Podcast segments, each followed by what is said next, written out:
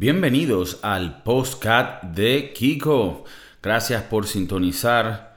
Por favor, suscríbete si no te has suscrito ya. Dale like a la campanita, de mariquita. Y compárteselo a tus amigos. Es lo único que tienes que hacer, no jodas. La vaina es gratis, simplemente muéstraselo tú. Mira, marico, te voy Ok. No querías sacarles otro episodio donde hablo de las vainas que odio. Porque ya llevo dos episodios en ese peo. Y dije, no, no, o sea, esto eran unos cuantos episodios que quería descargar porque, bueno, mi psicólogo me dijo que era, que era bueno. Sin embargo, hermano, es que se me siguen ocurriendo cosas. Entonces, no les voy a tirar puras vainas de odio, pero sí algunas. Y después también entre ellas le voy a tirar otras cositas, ideas y vainas que se me han eh, ocurrido en las últimas semanas. Entonces, eh, empiezo. Una de las cosas que odio,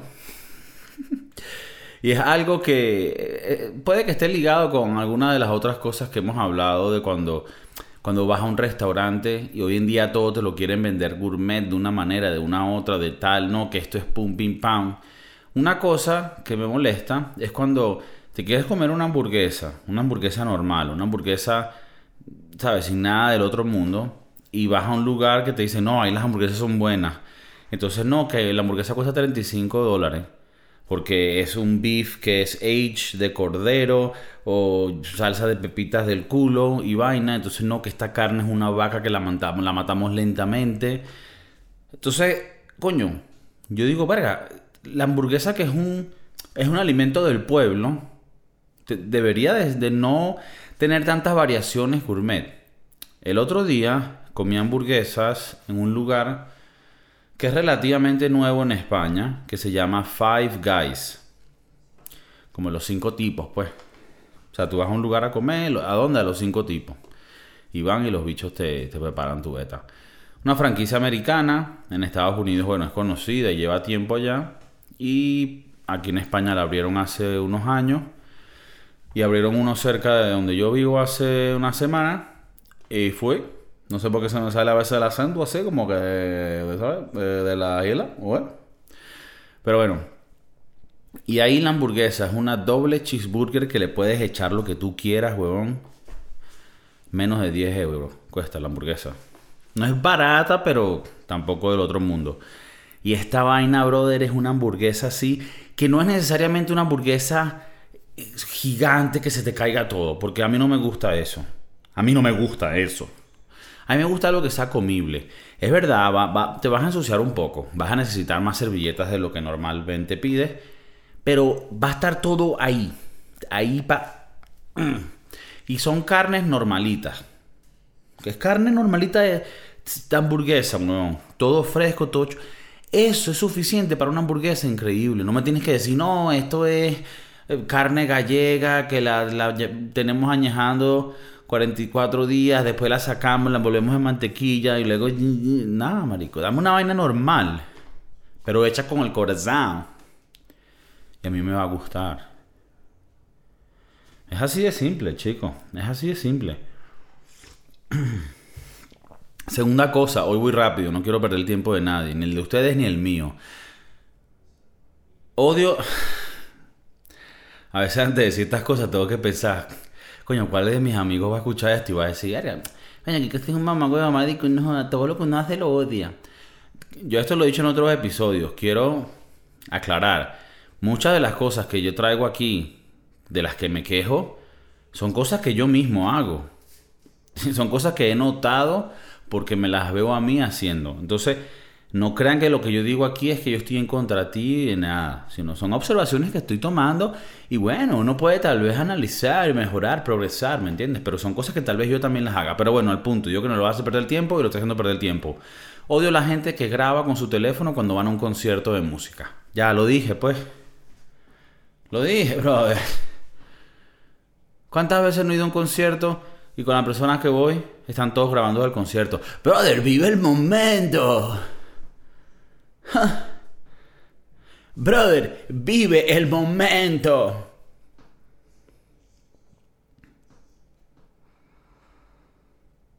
¿Qué vas a hacer con ese video después? ¿Qué vas a hacer con un video pixeleado donde lo que se ve son noches, se escucha... ah, que lo vas a... ¿A quién se lo vas a mostrar? Habrá gente que dirá, bueno, Kiko, eso es un recuerdo que ellos están guardando para su vida, maldito hater de mierda. Y es verdad, es verdad. Pero a mí no me gusta grabar una foto, algo, pero tú sabes qué, qué pienso yo, y tal vez esto es personal, y no quiero que la gente piense que así tiene que ser todo el mundo, yo solo digo mi opinión. Cuando estás en una vaina de esa, una experiencia del momento, coño, vive el momento, hermano. Y no te lo digo como cliché, porque suena cliché, vive el momento. Pero de verdad, experimentate el beta en ese momento, experimentate la vaina bien, respira la experiencia, vívela. No, no por un teléfono, no, no, tú vela. O como mucho, grábalo una vez, huevón. No grabes todo el concierto. Que eso no es que lo vas a recortar después y vender un DVD en la autopista, mamá huevo. No grabes esa vaina completa. Grabas un pedacito y después tripate tu concierto. Es lo único que estoy diciendo. Lo único que estoy diciendo. No quiero que después me vengan a escribir. Coño, que tú eres mamá huevo. Yo me acuerdo de haber fue un concierto contigo. Y yo grabé esa vaina. Y me digo, de pana que chimbo, como porque tú estás ahí no, insultando a los tipos. Bueno, no me voy. Estoy diciendo que tal vez yo lo he hecho en un momento. En realidad no, con esto sí nunca he grabado porque no... Yo estoy ahí para vivir el momento, bro. ok, seguimos. Paramos. No. Odio la gente que se va a vivir en una van, así de nómadas por la vida. Y como les digo, son cosas contradictorias. Yo he pensado en comprar una van y irme a la vida de hostia de los bohemios. Arandonga, nos vamos. Yo lo he pensado, brother. Pero después empiezas a ver videos de esa gente que viven en vans y dices, estoy yo tan frito, weón. Estoy hecho es tan frito. No, mira, vivimos en esta van, los dos trabajamos desde la van y de verdad que la, vi- la vida es cómoda. Si eres minimalista, la vida es cómoda. ¿Me entiendes? O sea, por lo menos aquí, do- donde cagamos, encima va la, va la estufa. Entonces a la vez guardas espacio, ¿sabes? Es verdad, comes al lado de la mierda, pero... A ver, es, minimalista, ¿me entiendes? Cuando estamos trabajando aquí, pues es increíble. En el verano hace un calor que te cagas, no podemos poner aire acondicionado porque gasta mucho, mucho combustible. Pero bueno, a la misma vez es un sauna y una oficina. No, es que es, que es muy, es increíble. A mí me encanta. Desde que yo, mira, desde que yo vivo en una van, me he dado cuenta de lo simple que es la vida, ¿me entiendes? O sea, yo una, el día que, el día que entendí que no había que vivir con comodidades y facilidades en la vida, me di cuenta que sí, este mundo es para mí. Cuando yo me di cuenta, mira, la vida es sufrimiento.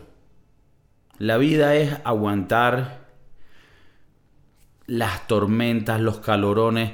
La vida es vivir con la naturaleza incómodamente, sin las ventajas de la tecnología de los últimos 100 años. Ese día yo dije, yo quiero vivir en una van, hermano. Yo quiero vivir en una van. Entonces, ¿de qué vive esa gente, brother? Siempre es paseando. O sea, suena romántico. Y creo que muchos de ustedes pueden escuchar esto y dicen, concha, a mí me encantaría. Pero hermano, pónganse a planteárselo bien. No tener un lugar cómodo donde bañarte, donde ir al baño, no tener espacio, no joda ni para nada, weón. Eh, eso no sirve. Eso no sirve. Me van a disculpar. ¿Ok? Puedes tener una van para irte de fin de semana, pero eso que no, que yo me voy a Si tú tienes un amigo que vive en una van, deja a ese amigo. Ese bicho está frito. Ese bicho está escapando algo. No quiere tener una dirección para que no le lleguen las huevonas. Ese bicho está escapando algo pendiente, mano. Solo, solo estoy diciendo. Ok. Para esta otra voy a tomar un poquito de agua porque es, tan- es posible que me, me alebreste un poco.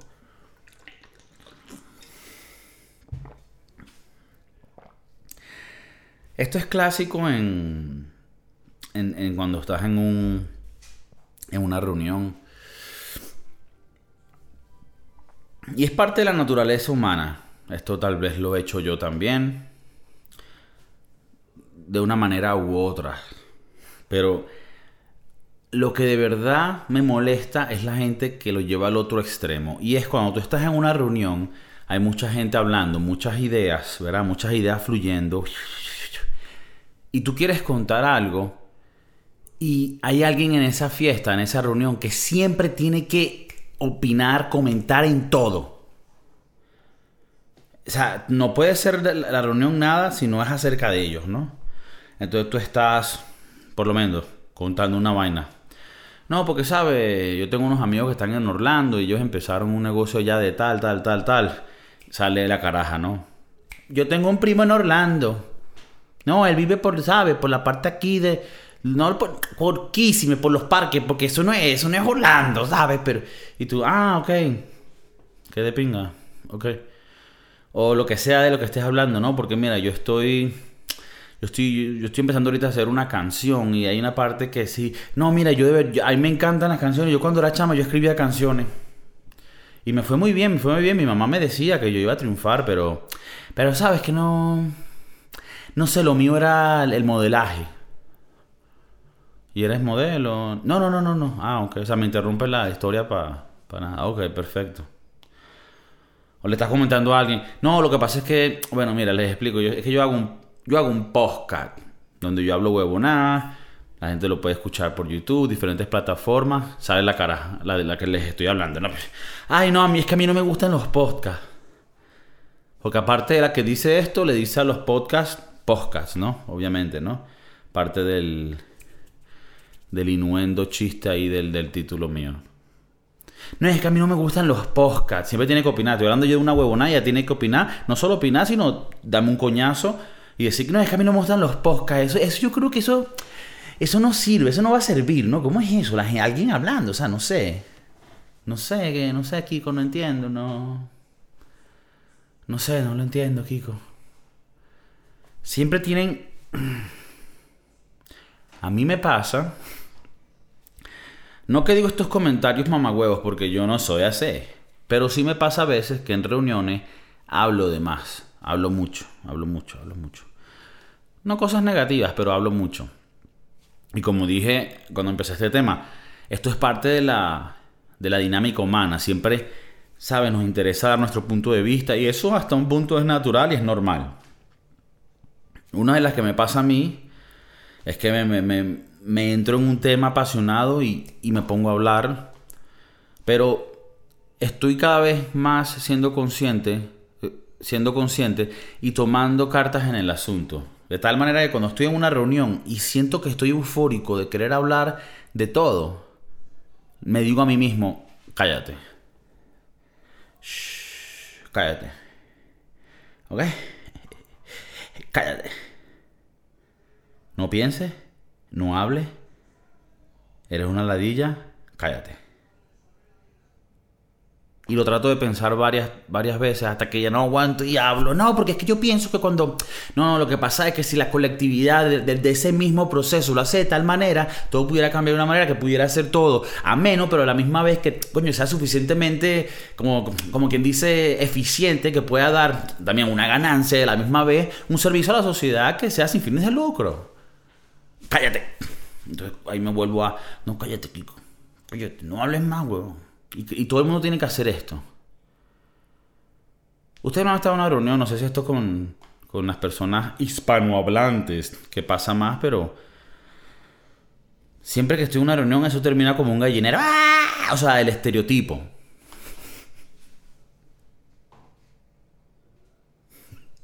No, pero de verdad, marico. ¡Ah! No, porque está. No, porque sé. Entonces, en las reuniones, la siguiente reunión que vaya, haz este ejercicio. Apenas entre a la reunión, ya ten en cuenta, ¿sabes qué? Hoy voy a dejar a la gente hablar. Y cállate. Y te vas a dar cuenta lo, que, lo tanto que uno está en ese. Ahora, si eres una persona muy tímida y tú me dices, no, Kiko, a mí más bien me pasa lo contrario. O sea, yo no hablo nada y más bien tengo que esforzarme para hablar. Bueno, esto entonces esto no aplica a ti. Más bien, bien por ti, que te, te puedes tripear una fiesta, más bien siendo más bien receptor de las ideas y tal. Hay personas que les pasa lo contrario y bueno. Y cuando lo llevan al extremo es como la persona fastidiosa que les expliqué al principio de este tema, ¿no? Entonces, bueno. Un poco largo, pero bueno, que ya tengo que expresarlo. Tengo que expresar. El psicólogo me dijo, tienes que sacar todos estos temas en tu... Me dice, en tu podcast, tú haces un podcast. La... Sí, sí, yo hago una... Ok. En la mariquera esa que tú haces, ella me habla así, me habla feo. En la mariquera esa que tú haces, Kiko, dile a la gente los tus pensamientos. Y esto va, va, a funcionar como una catarsis, como una catarsis. Como una catarsis. Para que filtres lo malo, lo negativo. Ok. Después me dice, son 100 euros. Y me mete un coñazo. Y bueno, así es la psicología moderna. Ok. Otra cosa que odio. No tienen, esto lo tiene que tener todo el mundo en, su trabajo, en su lugar de, de labor, de laburo. La persona que en las reuniones siempre pregunta de más. es como que. Y siempre hace las preguntas incorrectas eh, de verdad que, bueno, debía prepararlo un poco mejor. No tengo ejemplos que se me vengan a la mente, pero personas que preguntan cosas que tal vez ya estaba en el email, gasta el tiempo de la gente, pregunta cosas que no van al tema, cosas imprudentes. Me recuerda al carajito del colegio de uno que cuando ya iba a sonar la, campana para irnos para la casa, decía, profesora, ¿y no va a corregir la tarea que nos mandó ayer para hoy? Y todo el mundo como que, este mamá huevo Eduardo, no. Profesora, profesora, usted dijo que, que iba a corregir la tarea hoy, yo la hice. Todo el mundo, verga, mamá huevo Eduardo, cállate. No, profesor, porque si usted dice, si usted dice, mira, mañana yo voy a corregir la tarea, usted tiene que corregir la tarea porque eso es parte de la educación. Me recuerdo un poco a Eduardo, ¿verdad? Como... Eh, como cállate. Esa gente que, que siempre tiene que... fuck, man. ok.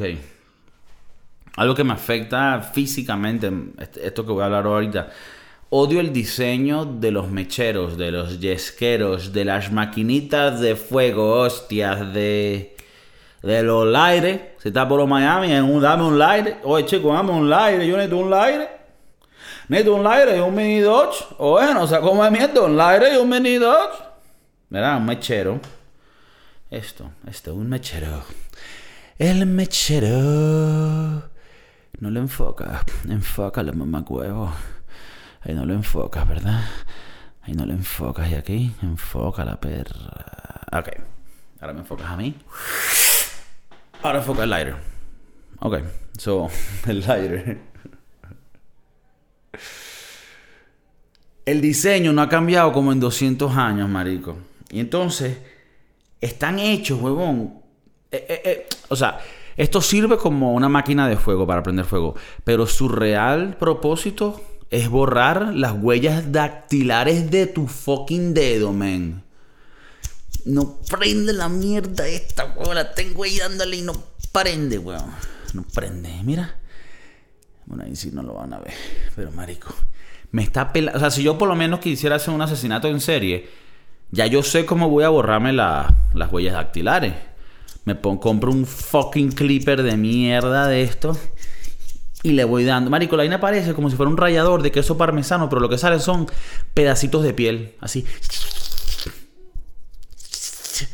Como si fuera, como si fuera un rallador de queso, así parmesano. ¿Sabes eso? Los sacapuntas viejos que tú ibas a la mesa de la, profesora y salían así como unos pedacitos de, de puntica así. Así, marico. What the fuck, bro?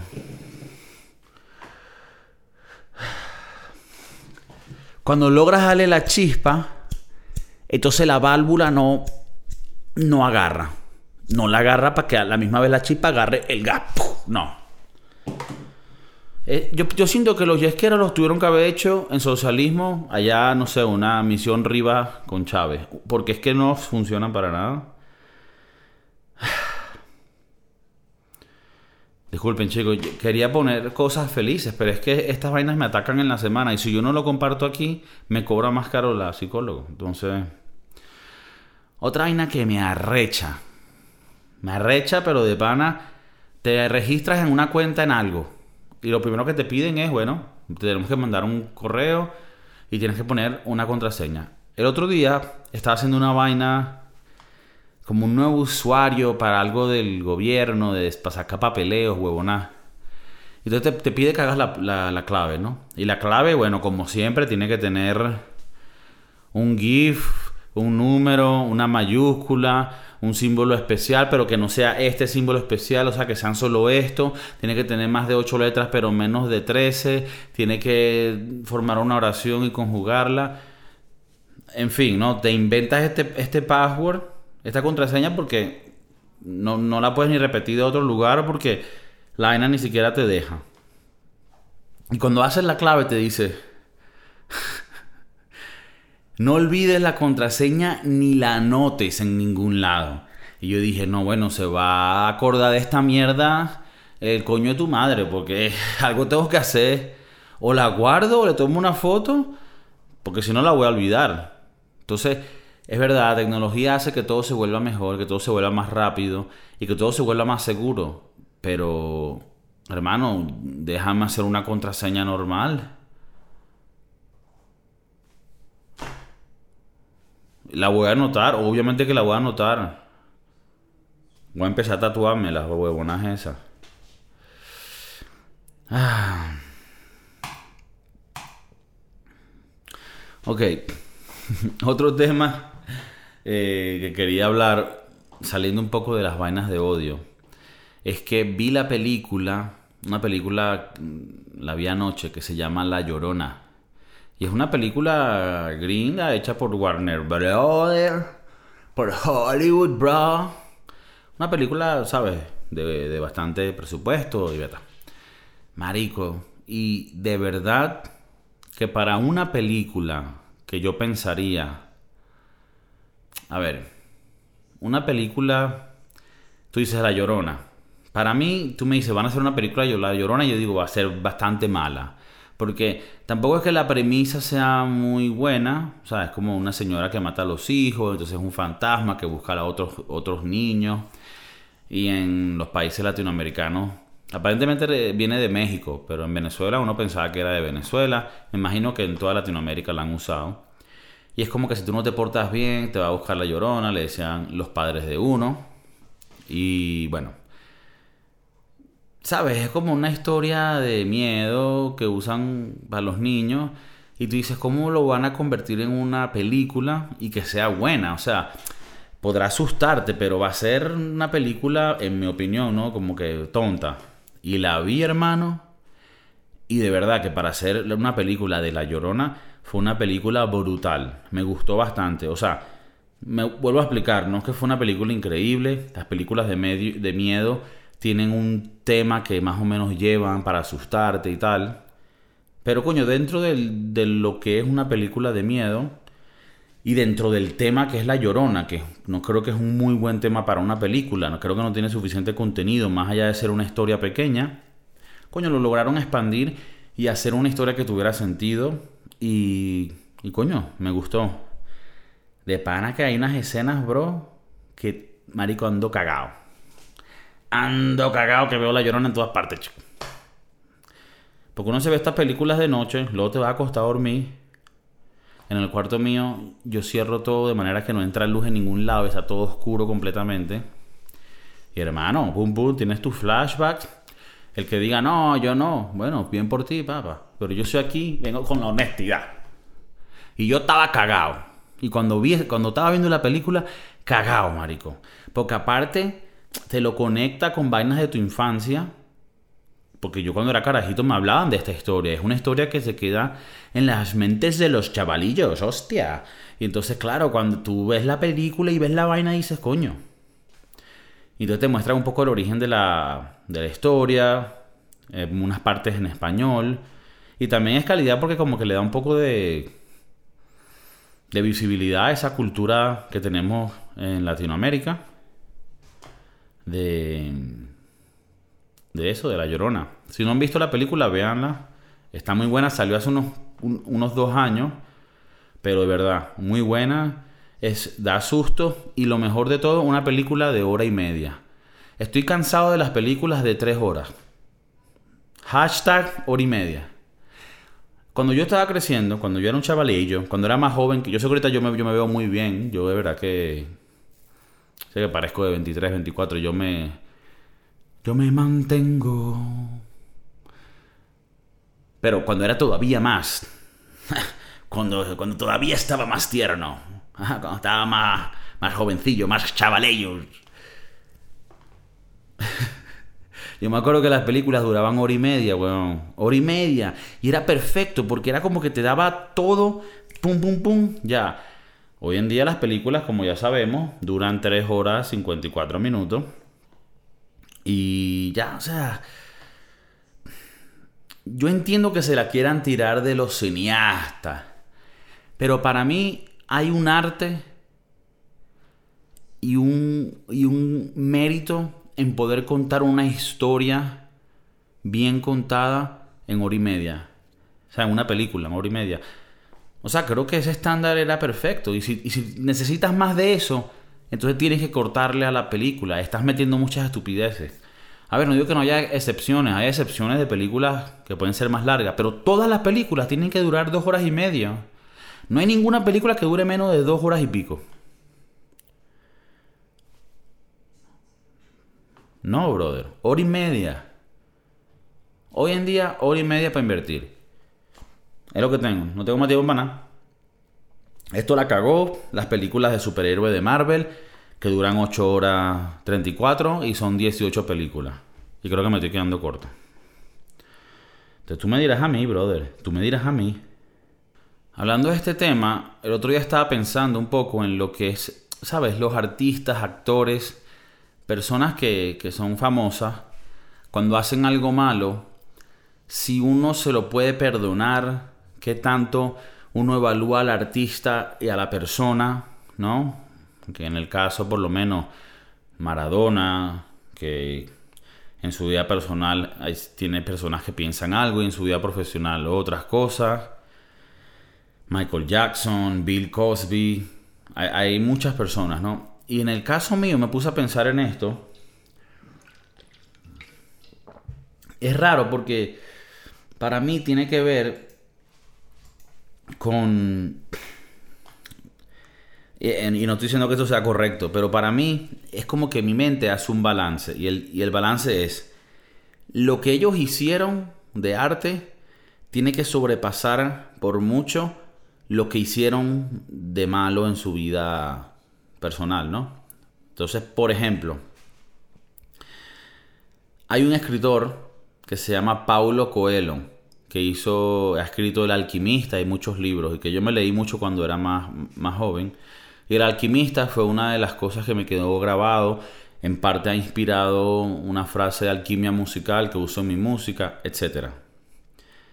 Ese carajo, con el tiempo, se puso a escribirle un libro a Chávez y era medio comunista.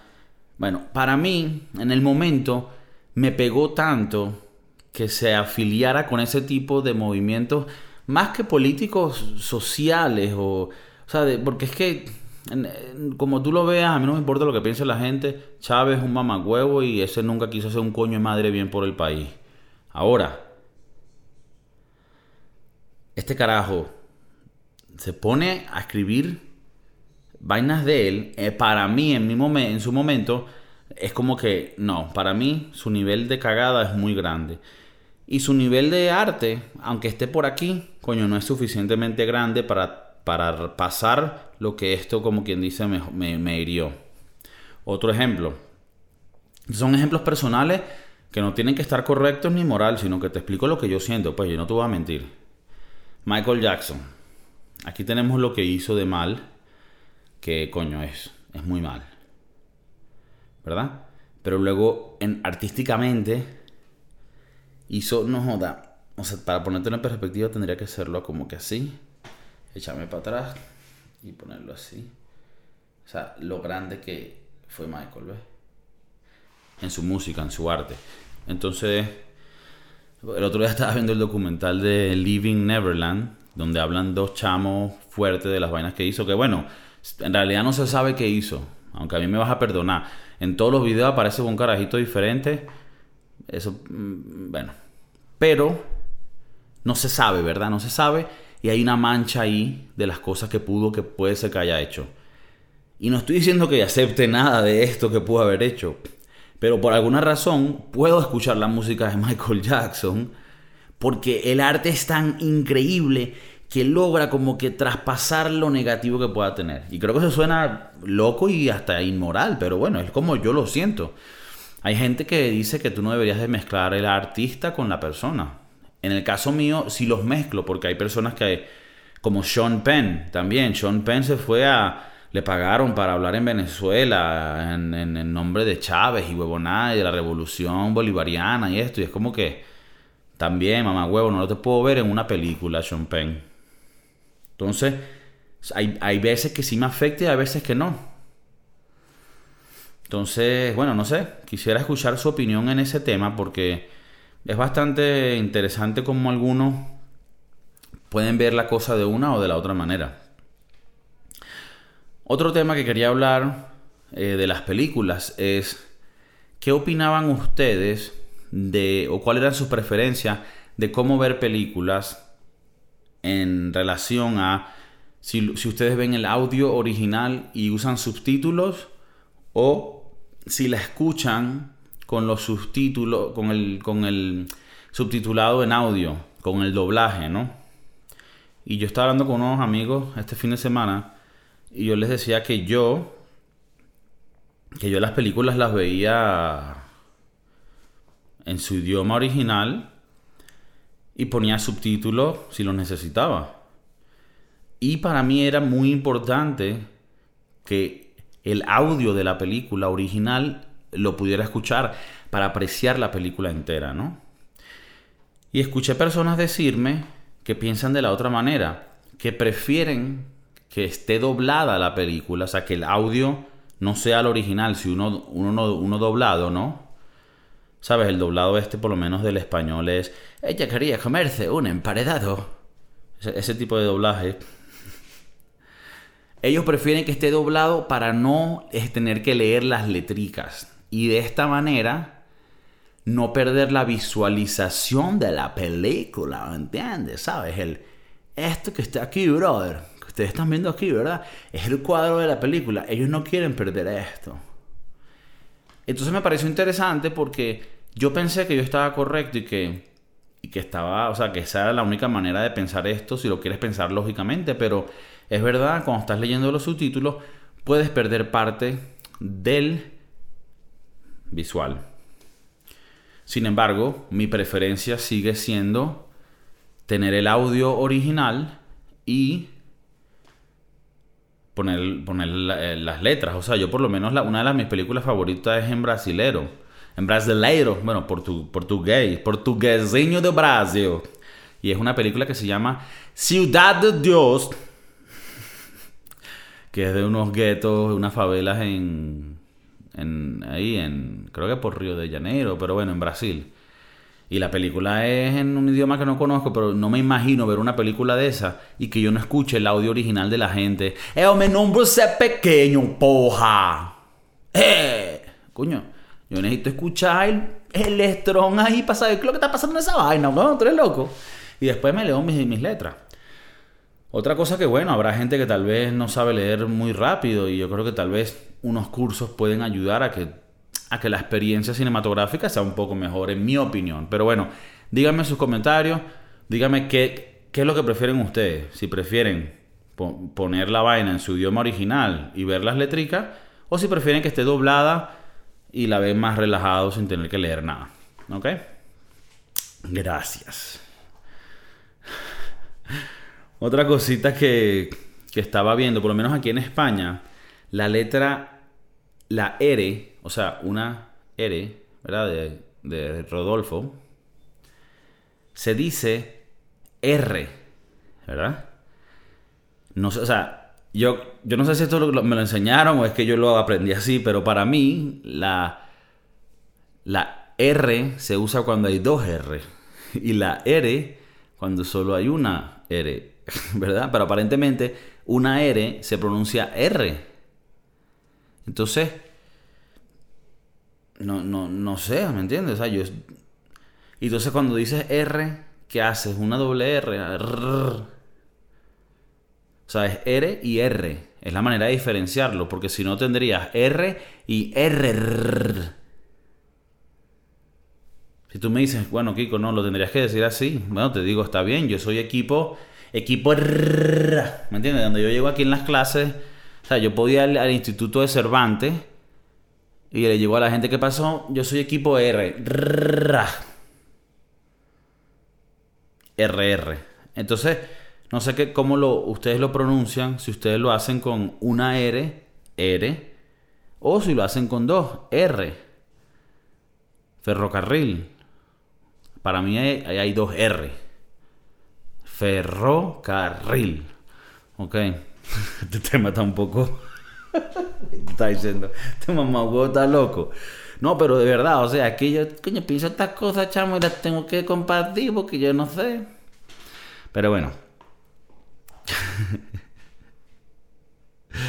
ok, otra cosita que les quería hablar. Ustedes no han tenido esta, esta experiencia. Esto lo vivimos mucho en Venezuela, pero en todo el mundo lo tienen que vivir, solo que con un poquito diferentes los ambientes. Pero explico la situación. Estás bebiendo, jalando caña toda la noche, no joda. Cerveza, vodka, clan. Están vueltos mierda. Son las 4 de la mañana. Sale alguien, porque solamente necesita falta que salga alguien a, a dar esta sugerencia. Coño, y si nos vamos a la playa, están todos vueltos mierda, pero todavía están activos, ¿verdad? Están con la fiestica, la vaina. Rumba y cocaína. Sa, sa, sa. Y siempre sale la gente, coño, la playa, así va. Donde yo vivía en Valencia, en Venezuela, si tú salías a la playa a las 7 de la mañana, a las 7 y 40 estabas en la playa, en 40 minutos. Estabas muy cerca de la playa en realidad. Si tuviéramos carreteras normales, llegarías en 20 minutos. Pero bueno, eso es lo que se tarda, pero es muy rápido ir. Y esto siempre pasaba. 4 de la mañana, chicos, vamos a hacer algo. Váyanse a sus casas duermen dos horas, se bañan, agarran las cosas y a las 7 de la mañana, ¿sabes? Alguien sale a buscar a todos y nos vamos para la playa. Coño, sí, na huevo, nada, que, que rumba. Vamos. ¿Qué pasa? Estás prendido en el momento, bebiendo, pero apenas llegas a la casa, te echas a dormir dos horas y te cae, no joda, el mundo de toda la mierda que te has metido. Ahí nadie se despierta para ir a ningún coño de madre playa. No está claro. Eh, por lo menos en el grupo mío, la única manera efectiva de ir a la playa madrugado después de beber es si la seguías corrida, corrida.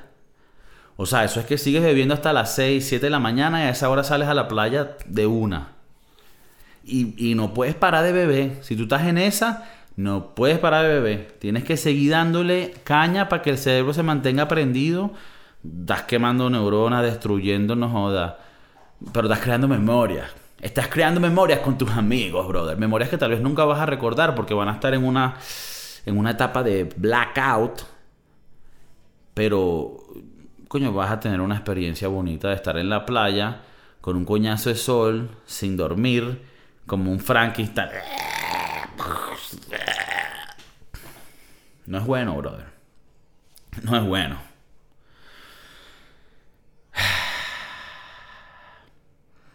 Por último, les quería dejar un, truquito de la vida. Algo, coño, algo que ustedes puedan utilizar en su día a día para que, para que puedan tener una vida más efectiva y con menos situaciones incómodas.